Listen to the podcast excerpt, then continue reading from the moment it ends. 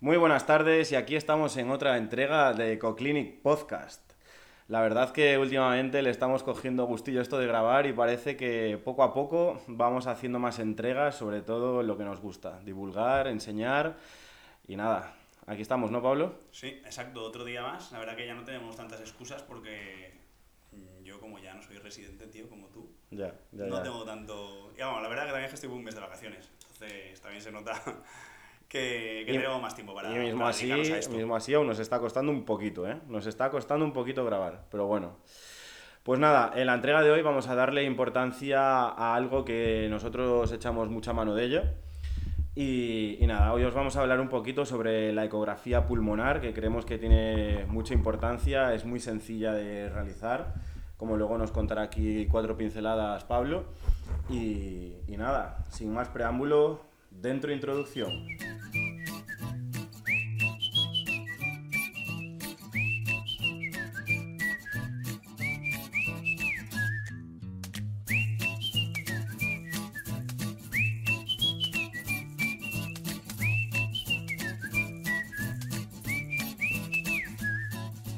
Pues nada, como os comentábamos antes, hoy vamos a hablar sobre la ecografía pulmonar. Para ello, bueno, pues nos hemos revisado un artículo, una revisión sistemática que es algo que acaba de salir del horno fresquito, ¿no? Calentito, calentito lo tenemos, de mayo de 2023. Pues la verdad que lo que nos gusta a nosotros que es estar siempre actualizados y hablar todo con criterio y, y- y que todo sea veraz y al día, ¿no, Pablo? Sobre todo que está actualizado, lo más importante. La verdad que todo lo que tenemos de ecografía pulmonar, hay muchos artículos súper interesantes, pero la verdad que hemos revisado uno que, que es muy, muy, muy, muy reciente y que creemos que para el ámbito de urgencias y también habla de la UCI, este, este artículo, y, y creemos que es bastante, bastante adecuado para el capítulo de hoy. Así que vamos a ello. Pues nada, así como a nivel general y dando grandes pinceladas, ¿qué nos tienes que decir así sobre la ecografía pulmonar? Pues eh, cosas importantes. La ecografía pulmonar, todo lo que vamos a ver, la mayoría de cosas que vamos a ver son artefactos. Entonces, luego, luego hablaremos de qué artefactos son los más, los más importantes y los que sí que tenemos que saber reconocer sí o sí. Y otra cosa que también tenemos que saber es que mm, solo vamos a ver aquello que toque la pleura. Si no toque la pleura, eso lo perderemos. Entonces, eh, tampoco nos tiene que preocupar mucho porque la verdad que la mayoría, el más del 90% de las patologías del pulmón tocan pleura. Entonces, mm, tenemos bastante posibilidad de, verlo, ¿no? Con, con el, con el ultrasonidos. Luego, otra cosa eh, importante es que mm, nosotros con el ecógrafo vemos el 70% de la pleura. Hay 30% de la pleura que no la estamos viendo porque es lo que está debajo de la caja torácica. Por lo tanto, 70% y el 95% eh, son los dos porcentajes que manejamos en la ecografía pulmonar. Y luego sabiendo siempre que lo que vemos son artefactos, artefactos que luego iremos detallando uno a uno para que sepamos diferenciarlos. Y si, las- dime. si la comparamos con la ecografía, con la radiografía, perdón, ¿qué, qué es? ¿Más sensible, menos sensible? Pues mira, yo esto, eh, hay estudios, ¿eh? estudios que, se han, que han hablado de esto, que lo han estudiado. Yo me acuerdo de un artículo de los primeros que yo leí de ecografía, que era un artículo que comparaba pues en el, en el, eh, sí, el distrés respiratorio ¿no? Eh, agudo, comparaba la sensibilidad y comparaba el fonendo, que la dejaba que eran un- más o menos un 30-35%, la radiografía que la dejaba en un 75% y la ecopulmonar que la dejaba en un 97%. Ese, ese artículo también os lo dejaremos eh, aquí abajo en el, en el en la descripción del capítulo porque es un, un artículo que tiene sus años, pero es un artículo que es una pasada. La verdad que es una pasada porque compara todo este tipo de cosas. Entonces, en cuanto a sensibilidad, bueno, mm, yo me ha pasado con diferentes pacientes, me ha pasado diferentes cosas. Me ha pasado de tener una radiografía normal y tener una ecopulmonar que sea mm, patológica y por lo tanto que me ha llevado el diagnóstico, y al revés. Me ha pasado de tener eh, ecografías pulmonares normales y luego tener una placa patológica. Entonces, yo la verdad que no, no digo que la ecografía pulmonar te quite la radiografía, pero sí que me parece que las dos se complementan muy bien en la mayoría de las, de las entidades que tenemos en urgencias. De hecho, hay una zona que es la zona de, de la língula, ¿no? En esa zona de la língula es donde la ecografía pulmonar es lo menos sensible. Entonces, hay algunos artículos que esa zona, a la hora de estudiar y ver los datos estadísticos y demás, la zona de la língula la obvian. no la meten dentro del estudio porque es la zona más conflictiva y la que muchas veces es menos sensible en la pulmonar. Entonces, eh, el resto mm, me parece que, sí que nos ayuda un montón, la zona de la língula, pues bueno, en función del paciente. Yo sí que es verdad que lo que comentabas tú, que mm, ha habido ocasiones que en las que la ecografía me ha ayudado bastante, que en la radiografía no veía nada y luego, por ejemplo, hacer una ecografía y ver alguna línea de líquido pleural que la radiografía no lo estaba viendo. Pero bueno, para los que lo que vamos hablando, para los que están empezando y todo esto, ¿qué tipo de sonda utilizas para, hacer una ecografía pulmonar? Vale, en cuanto a la sonda, en la eco pulmonar depende. Por ejemplo, si lo que quiero descartar es en un politrauma y quiero descartar que no tenga hemo neumotoras, o sea, haciéndole fast, la sonda que voy a utilizar es la sonda convex, sí o sí. ¿Por qué? Porque el EFAS lo tienes que hacer rápido, lo tienes que hacer en menos de 3 minutos, por lo tanto no voy a estar cambiando una sonda y otra. Directamente vas con la convex y, tiras a eso. Si no estás en el EFAST y estás viendo a ver, por ejemplo, un paciente, si quieres ver si tiene eh, un neumotórax, pues yo directamente me iría a, una lineal. ¿Por qué? Porque lo que quiero ver es, la, es si hay un sliding pulmonar, si, quiero ver esa, esa, esa, línea pleural, por lo tanto me iría más a una, a una lineal. Ahora, yo, mm, como lo suelo utilizar, yo siempre suelo utilizar una convex. La convex es la... Vamos, esto es... Eh, entendiendo que tenemos las tres sondas, si tenemos las tres ondas, pues podemos elegir. Si tenemos una convex, con la convex podemos hacer prácticamente todo. Lo único que habrá que ajustar los parámetros del te iba, a te iba a preguntar, cuando utilizas la convex, ¿usas preset pulmonar o tú lo ajustas a tu gusto? No sé, porque luego al final también cada uno tiene sus manías y lo ve mejor de una manera, de la otra, el foco, la ganancia, todo esto. ¿Tú qué haces? ¿Pones preset pulmonar y, tiras millas o lo vas ajustando a tu gusto? Yo, mira, eh, de hecho, mm, me suelo poner un poco más de dificultad yo lo pongo siempre en el preset abdominal. ¿Cómo te gusta siempre buscando lo de complicado, eh? Piénsalo, piénsalo. Yo lo, pensaba así cuando empecé. Dije, si tengo un preset pulmonar, evidentemente puedo utilizar el preset pulmonar y la máquina son muy inteligentes ya y entonces esto ya te lo, te lo adecuan para que tengas la mejor calidad de imagen. Pero imagínate que un día llegas a un hospital y no tiene preset pulmonar. ¿Qué hacemos? Ya, hemos liado, ya no sabes. ¿Qué va a tener seguro ese, ese, ese ecógrafo de ese hospital? Va a tener un preset abdominal. Si tiene una, sonda convex, va a tener un preset abdominal seguro. Entonces yo estoy acostumbrado a hacerlo con el preset abdominal, porque es las, eh, me aseguro de que de esa forma eh, voy, a estar eh, tranquilo en cualquier hospital, pero luego modifico ciertas cosas mm. para adquirir una buena calidad de imagen. O sea, una ecopulmonar tiene que tener una buena calidad de imagen. Y para tener una buena calidad de imagen tienes que tener varias cosas. Uno, el foco yo lo pongo encima de la línea pleural, ¿vale? Tiene que estar localizado a ese nivel. Porque a, partir de, ese, de, ese, de la línea pleural es cuando se producen todos los artefactos que vamos a ver.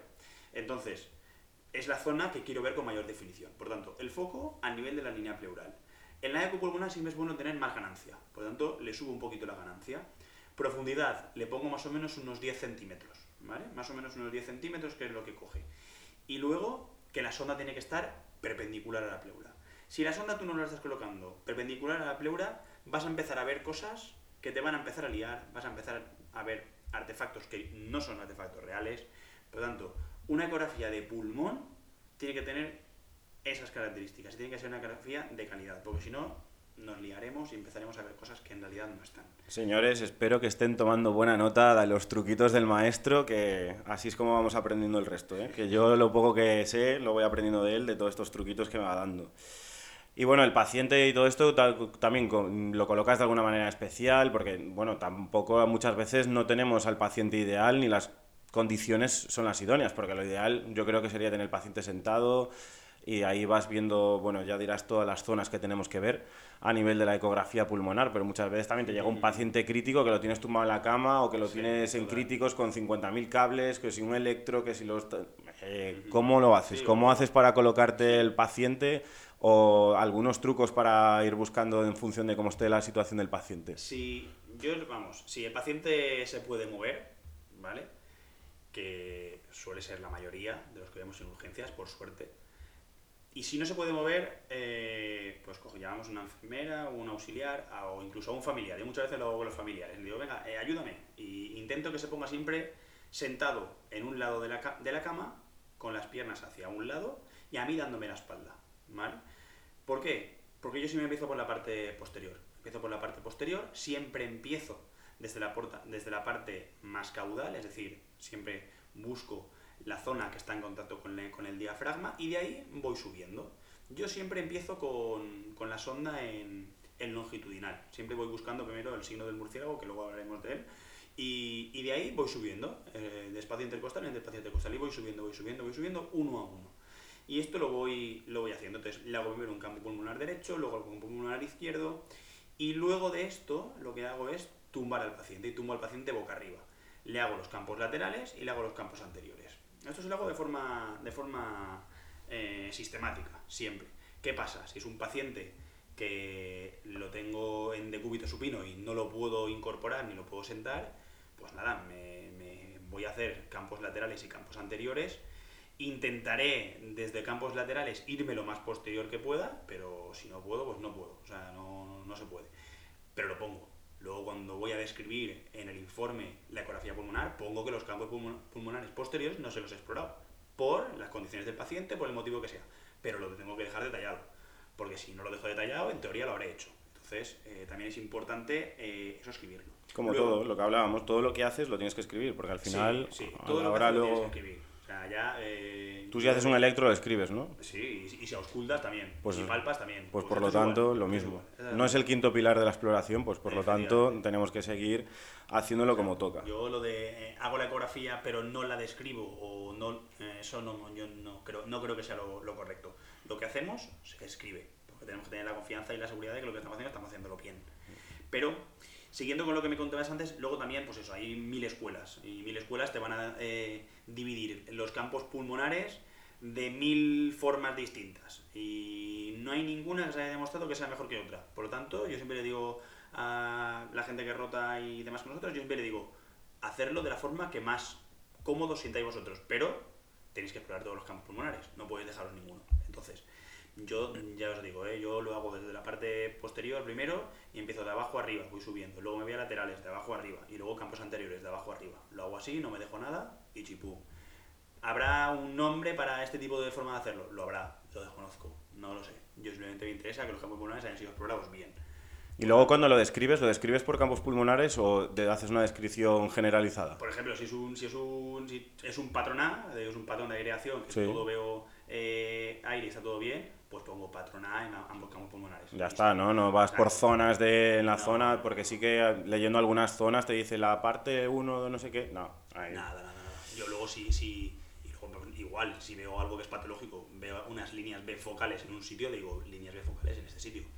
Y chimpum, no, hay más. Bueno, desde el principio estamos hablando que al final lo que estamos viendo en la ecografía pulmonar son artefactos ¿no? Pero a la gente le sonará esto de los artefactos, esto que es que está mal hecha, que, son los artefactos, porque al final es lo que nos está dando el diagnóstico y lo que estamos viendo en la ecografía, ¿no? ¿Que, ¿A qué te refieres por los artefactos? Porque estamos todo el rato con esta palabra y al final, pues bueno. Sí, los artefactos, en realidad, si lo pensamos, el ultrasonido es el, el pulmón, hay aire, ¿no? Entonces, eh, ¿cómo puede ser que, que los ultrasonidos eh, atraviese el aire? No, no, no, no va por ahí. Entonces, todo lo que vamos a ver son artefactos que se producen en la imagen, ¿no?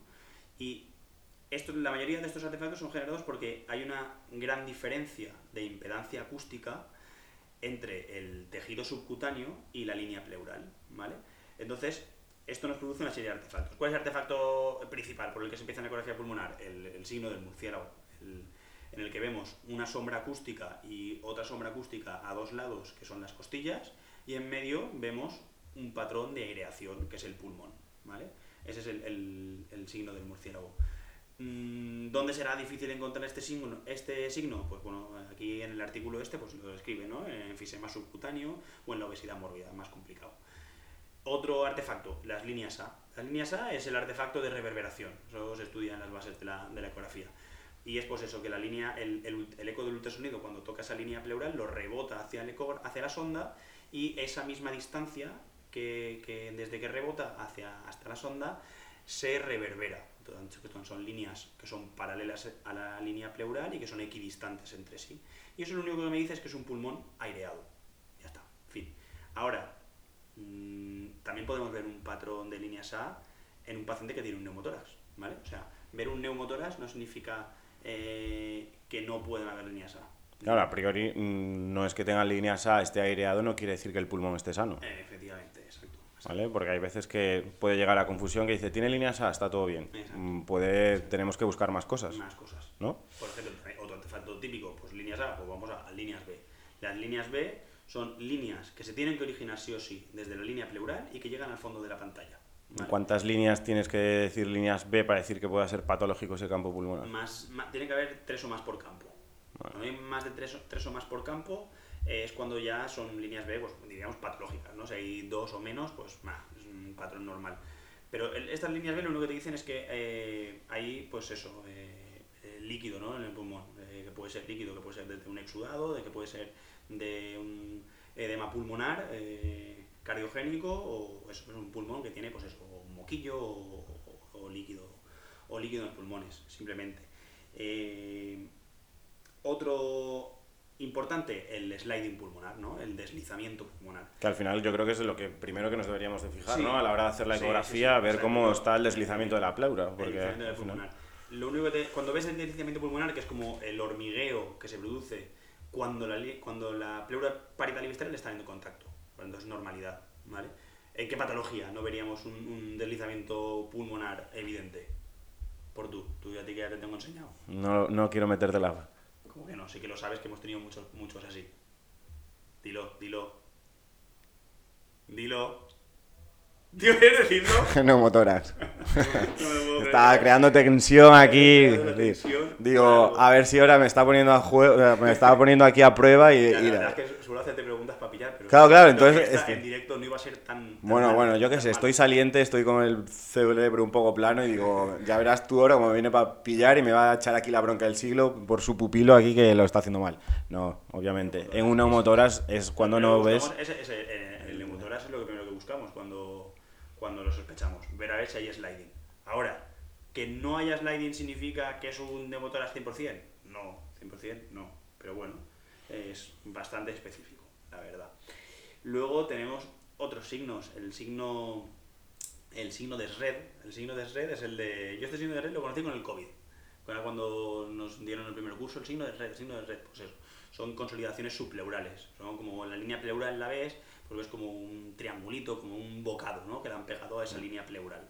Es lo que ves. Zonas como un poco más engrosadas también, ¿no? Así hacia Sí, la, la línea, pleura. también la pleura puede estar más engrosada y demás, pero bueno, el signo de red como tal es, es- es una consolidación, pequeñas consolidaciones eh, subpleurales.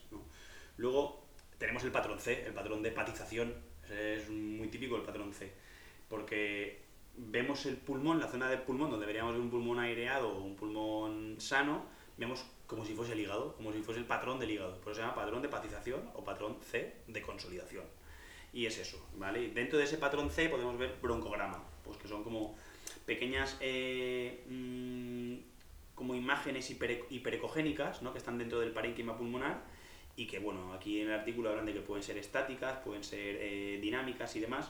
Pues bueno, eh, es otro, otro artefacto que vemos allí.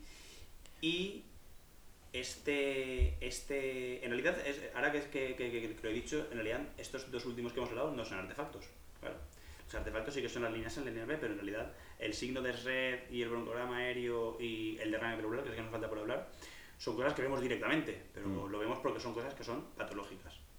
Y a muchas veces, perdona eh, que te interrumpa, antes hablando de las líneas B, muchas veces escuchas a gente decir, estas líneas B son más intersticiales, pero hay otras que son un poco más anchas, Sí. parecen de insuficiencia cardíaca. Sí, Esto mm, está bien yo- descrito, no está bien descrito, es algo... Está, ¿eh? descrito está, también, pues eso, en función de la separación que han de una línea Sí, de por y eso otra, que es más de dicen. 7 milímetros es menos, se clasifican más de una u otra. Mm, Yo mm, no me atrevería a diferenciar si una eh, disnea es de origen cardíaco-respiratorio en función de cómo son esas líneas B. Sí, Para porque mí, eso sí que lo he escuchado bastantes veces, algún adjunto en el hospital y digo, Sí. mira, mira, estas líneas... Está escrito, esto". está escrito, ¿eh? Yo, esto está escrito, pero vamos, la clínica manda. Tardo menos en preguntar al paciente por la clínica y voy a saber si es más de una o de otra que saber si esa línea B es más de 7 milímetros, ¿no? Mm, más Ya, ya, bueno. O si la línea pleura está más engrosada o menos. Prefiero, creo que es más, más útil otro. Y lo último que hablábamos, pues eso, ¿no? El derrame pleural. El derrame pleural, pues mano de santo para, para el ecógrafo. De hecho, eh, el derrame pleural, para verlo en una ecografía con 50 mililitros, eh, Ya lo puedes ver, sí. En cambio, con una respiratoria necesitas de 150 Esto es lo que te decía yo, que cuando hablábamos al principio, que a mí alguna vez la, la radiografía no me estaba diciendo nada y haciéndole la ecografía, pues sí que Veías el veía el derrame. derrame pleural y digo, pues mira, y algún adjunto me decía, no, no, esto nada, alta. Digo, pero oye, que tiene un derrame pleural bilateral, además. Sí, otra cosa, el... ahora que, que- que hemos sacado lo del, lo del derrame pleural, eh, los COVID no suelen dar mucho derrame, la verdad. Es raro que den derrame pleural. Y, y durante la época del COVID, pues eh, ha ayudado mucho también para la ecografía. La verdad que fue una herramienta que, de, sobre todo en atención primaria, ¿no? que se hacían domicilios y esto nos ayudaba bastante porque muchos pacientes te llamaban, bueno, las listas de espera de telefónicas que había que no queremos ni recordar, que es una época como que está ahí al lado, pero ya ha pasado dos años.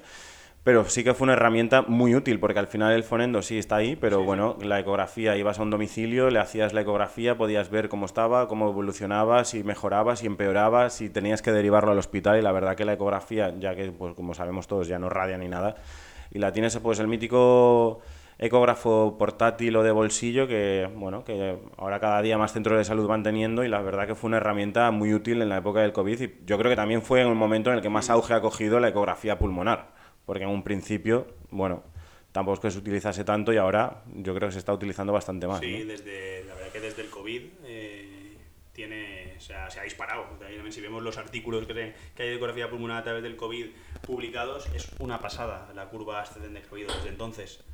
Entonces, sí, totalmente. Bueno, yo creo que hemos hablado bastante sobre la ecografía pulmonar, los diagnósticos eh, y todo esto, ¿no? Eh, bueno, que el COVID que ha cogido bastante importancia, los artefactos. ¿Tienes algo más que contarnos sobre, sobre la ecografía? Yo sobre todo lo- los, en, en qué patologías ¿no? me, me, ayuda más a mí. Sobre todo, fundamental la ecografía pulmonar para ver la normalidad. O sea, Mm. yo un paciente que viene por Disney le veo un patrón de líneas A por todos los emitoras, me veo muchísimo más tranquilo, perfecto. Además tengo una placa, por lo que ya hemos dicho, ¿eh? que no quita una cosa de la otra. Eh, y tengo una placa normal, una ecografía pulmonar normal, Que tampoco veas ninguna línea de derrame pleural ni nada, o sea que... Eh, me quedo tranquilo.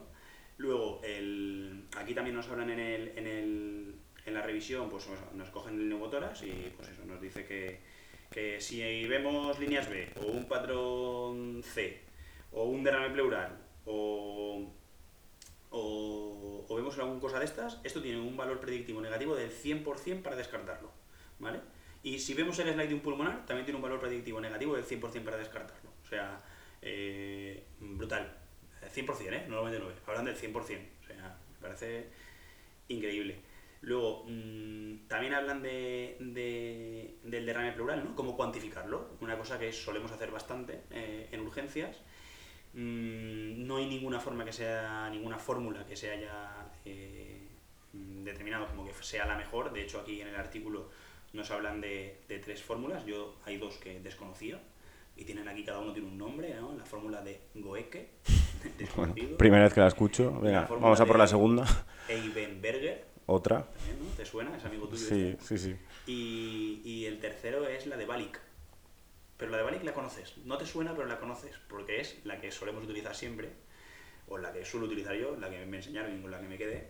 Y es la de medir desde la superficie pulmonar, lo mides hasta eh, la, la pared torácica. Y eso lo multiplicas por 20. Y eso te da unos mililitros. Esos mililitros eh, es lo que se estima de que tenga de, de derrame pleural. Esto con el paciente en decúbito supino. ¿eh? Luego otra forma que yo aprendí durante, durante una de la rotación que hice es contando por espacios intercostales. Vas desde abajo y vas subiendo por espacios intercostales. Y en función de eso es leve, moderado o, o severo. Luego, pasando del derrame pleural a las líneas B. Pues es lo que hemos dicho, ¿no? Las líneas B es simplemente que hay líquido en el intersticio. Hmm. Pero puede ser muchas cosas. Patrón intersticial, Entonces, todo esto. Claro, pero, pero ¿qué es lo importante de las líneas B? Saber cómo están distribuidas, ¿no? Si tenemos un patrón de líneas B focales, es decir, en un solo emitor, así en un solo campo pulmonar ahí, pues eso lo que habría que descartar es eh, que no sea o una neumonía o eh, también puede ser un infarto pulmonar, ¿no? Eh, entonces, importante la distribución. Y que la neumonía, si sabemos dónde la estamos buscando Eh, Sí, no, si sabemos en qué plano estamos también de la ecografía, pues, tenemos la radiografía hecha, también podemos echar mano y buscar. Y también esto nos ayudará, ¿no? Para descartar. Por eso decimos que tampoco una de- descarta a la otra, que son complementarias. Eso es. Si, si tiene, por ejemplo, un- unas líneas B focales y tiene consolidaciones subpleurales, pues esto es lo que mm, puede ser que tenga un, un tromboembolismo pulmonar. Luego, en cambio, si las líneas B son de distribución difusa, ¿no? por ejemplo, que estén los dos lados y demás, que haya un sliding pulmonar que sea normal, que la pleura sea regular y que eh, mm, puede haber derrame eh, pleural, pues esto iría más hacia un edema eh, cardiogénico, ¿no? Y en aquellos casos en los que el sliding está más reducido, que la pleura está más gorda, que sea irregular, pero que no haya derrame y que sí que haya una consolidación en la parte posterior, pues esto va a la hipótesis más, hace que sea una neumonía intersticial o un, síndrome de distrés respiratorio agudo, ¿vale? O sea, iría más por ahí. Pero vamos, y luego eh, yo siempre, siempre me gusta, ¿cuál es mi patología favorita con la eco? A ti, la ecocardio a ti te La encanta. ecocardio, la ecocardio me encanta, pero sobre todo hay una patología que es la que más me gusta a mí. A ti el tromboembolismo pulmonar. Tromboembolismo pulmonar, mi mano de santo, tromboembolismo pulmonar. Entonces, eh, dentro del contexto de una sospecha de un tromboembolismo pulmonar, si vemos que un paciente tiene una unas líneas A por todos los ambos emitoras, que vemos que tiene alguna consolidación subpleural y que además tiene una TVP, porque ahora hemos visto una TVP, blanco y en botella, tenemos un TEP prácticamente seguro. De hecho, aquí en el artículo que hablan de una sensibilidad del 90% y una especificidad del 86%. Lo que os decía, tomad nota porque yo cada día aprendo algo nuevo con este hombre. Entonces, eh, es fundamental. De hecho, el, el- el artículo este que estamos revisando tiene unos algoritmos que son, es el típico algoritmo que, que se imprime y se cuelga en el, en el Sí. corcho de, de- de urgencias, porque te, te diferencia, ¿no? Entre mm, un diagrama en el que tú vas siguiendo y él te va haciendo preguntas y tú lo vas siguiendo y te va llevando como al diagnóstico. Por lo tanto, me parece eh, súper ilustrativo y, y súper y súper súper cómodo, ¿no? Para poner, o, o en el ecógrafo mismo, eh, que lo típico que lo pegas ahí, o tienes típica libretita donde están eh, Los protocolos, o sí, o todas estas cosas. O lo, o lo cuelgas allí. Y yo creo que hemos hecho un buen repaso a este, Hombre, a este artículo. Te has quedado a gusto en el día de hoy, ¿eh? ¿Por Parece que le sacas utilidad a... Hombre, pues porque has hablado tú solo. Bueno, ya, ya tocaba también que te hicieses una clase magistral de alguna de las cosas que te gusta y se nota que, que te apasiona esto, ¿no? Esto se nota. Un día, un día podríamos hacer una de, una de TEP. Sí, no, de no, sí, ¿qué, os estoy diciendo? Que, que la apasiona, ¿no? Él todo lo que sea ecocardio, todo esto, esto, él, y que, y que vaya por la ahí ligado en la zona, esta zona le apasiona. O sea, es, es- es algo que, que no se puede discutir.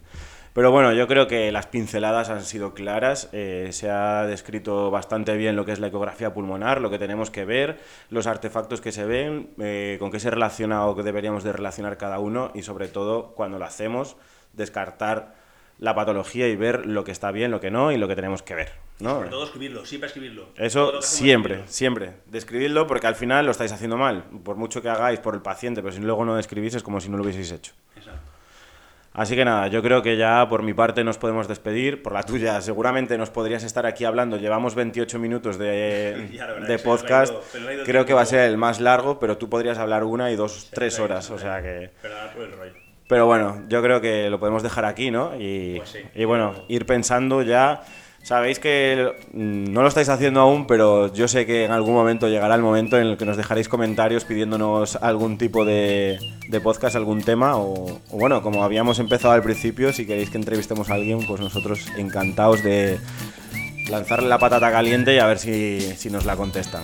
Así que nada, por mi parte, es un- ya nos podemos ir despidiendo, ¿no? Nada, hasta el próximo capítulo. Adiós.